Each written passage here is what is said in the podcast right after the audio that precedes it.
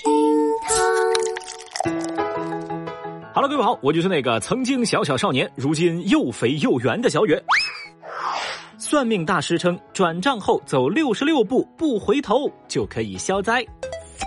最近，广西柳州有市民报警称被算命大师诈骗钱财。这个算命大师就说了：“你转账之后向前走，走六十六步或者八十八步，不能够回头哦。这样的话，不仅能够消灾，还会把所有的钱都退还给你。但是，只要受害人往前走了，这伙人就会一哄而散。”据了解，这个诈骗团伙一共六人，现在已经全部落网，其中四人被刑拘，涉案金额超过五千块。而在审讯当中，骗子提到自己骗人的套路时，就说啊，哎，这种鬼话其实我自己都不信，有时候我甚至都觉得很好笑。好吧，如果这时候我们代入一下那些被骗的受害者，可能他们会气得肝疼吧？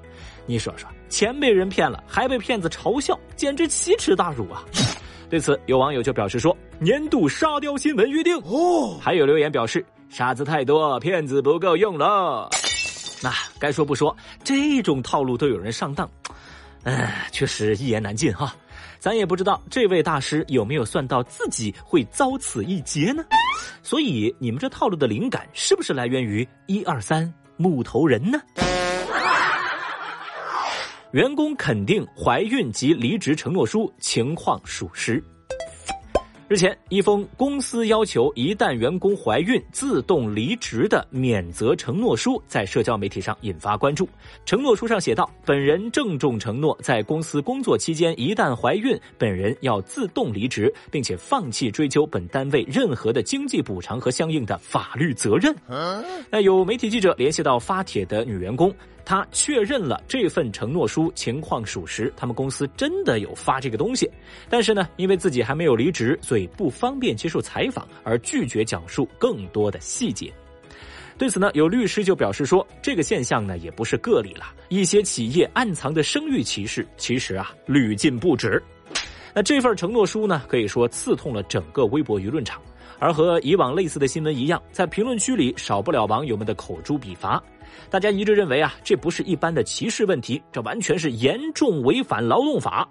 有人就说了，应该严厉去追究相关公司的责任。胆敢公然胁迫女员工的公司，也不是什么正经公司吧？哼！当然，我们也知道啊，这份承诺书在法律上它是无效的，但同时它在我们的生活中却又是非常现实的。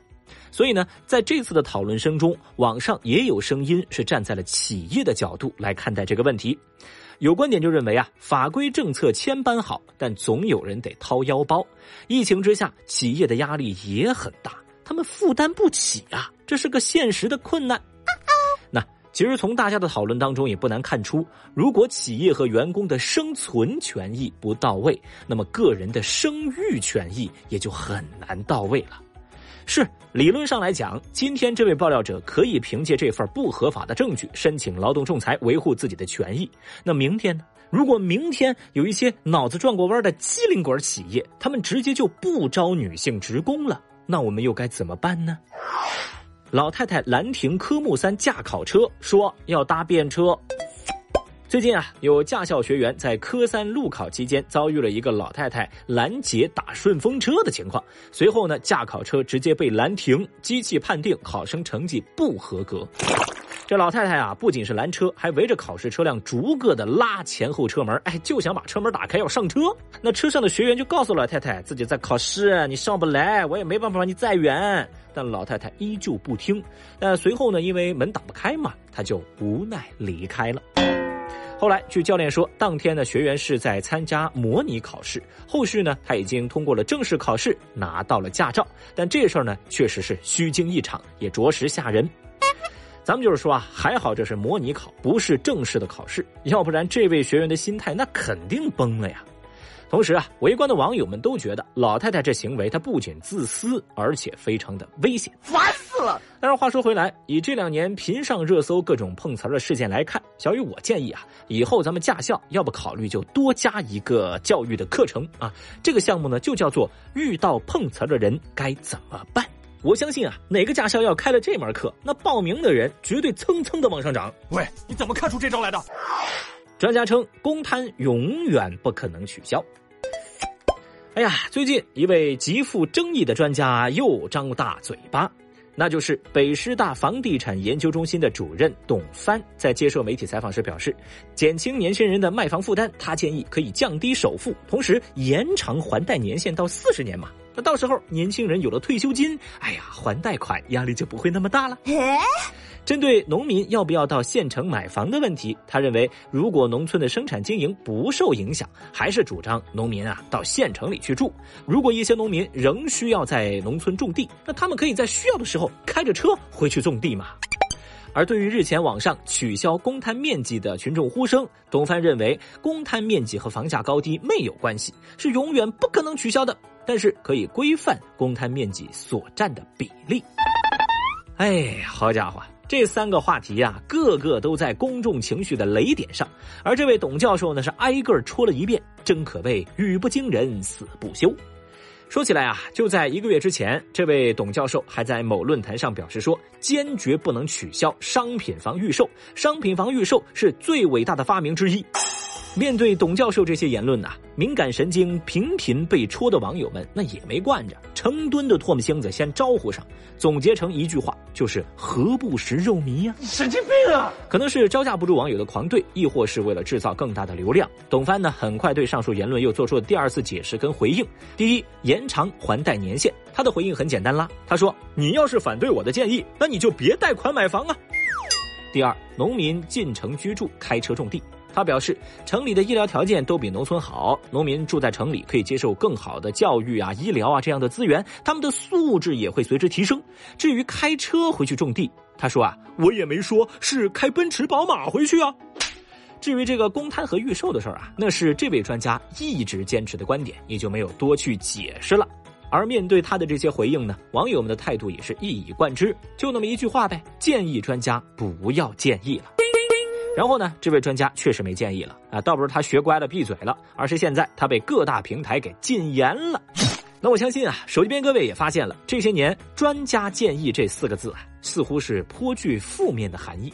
所以最后，小雨我真心希望啊，这是董教授最后一次因为争议性的言论上热搜了。毕竟专家之间也是很卷的，这不，专家来打脸专家啦。研究称，专家的建议不一定更好。我们都说，专家是指某一个学科或某一项技术、某一个领域有较高造诣的人，因此他的一言一行都会影响到相应的群众。那如果你遇到的问题想寻求帮助，你更愿意听谁的建议呢？相信大多数人的选择就是听专家的。但是最近啊，来自哈佛大学和弗吉尼亚大学的四项联合研究就发现说，在某些领域，专家不会比其他人提供更好的建议，而只是提供更多的建议。研究表明，人们可能高估了专家的建议。那相关的研究现在已经发表在了《心理科学》这个杂志之上。那这条热搜啊，很快获得了无数网友的转发、点赞和认同。很多人就说了：“哎呀，就是嘛，专家的建议是仅供参考的，咱们还是要有自己的主见嘛。”当然了，事实上，对于专家建议这个问题啊，小雨我从来不觉得专家说的就是对的。因为就算专家给出的建议啊没什么卵用啊，但是我觉得这也不见得是什么坏事儿比如说刚才我们说的这位董教授，听起来是滑天下之大稽啊，听起来是特别的不接地气儿。但是只要他们说了，我们就会听，我们就会反驳，我们就会去发表观点。那在这个过程当中，我们也进行了思考。其实啊，我觉得这个过程对我们来说就足够有收获啦。唐山打人案后续。日前，中共河北省纪委、河北省监察委员会通报了严肃查处陈某志等涉嫌恶势力组织背后的腐败和保护伞问题的情况，对十五名相关人员立案审查调查，其中对八名公职人员采取留置措施，初步查出了违纪违法及涉嫌滥用职权、徇私枉法、行贿受贿等职务犯罪问题。此外，河北省人民检察院通报了关于陈某志等涉嫌恶势力组织违法犯罪案件审查起诉的情况。那这个唐山烧烤店打人事件啊，在经过两个多月的调查和处理之后呢，现在我们迎来了更加详实的处理结果。从对于案件本身以及恶势力背后保护伞的调查，再到调查结果的通报，以及我们看到媒体的这些报道，可以说啊，这些依法起诉以及查处保护伞问题的通报，再加上官方媒体的详细报道，都是回应了我们公众最关切的问题和疑惑，当然也维护了公众的安全感。其实从这些操作当中，我们也能看得出来，当地对于严查此事、严肃处理的态度。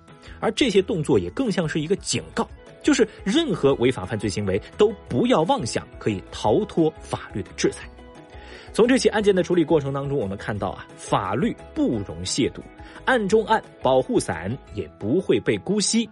而最关键的是，对于恶势力与职权腐败零容忍，这才是对公众安全感。最好的守护。淘宝、京东价格贵，唯品会又抢不到。哎嘿，小雨的推荐时刻来喽！微信搜索“听见好物”，点击关注，这里只卖低价正品，价格下放到一到三折，还赠送运费险，七天无理由退换货，不合适啊，咱们就退。另外呢，您还有机会加入到薅羊毛的福利群，每天都有特价好物推荐，那赶紧打开微信搜索“听见好物”，关注一波。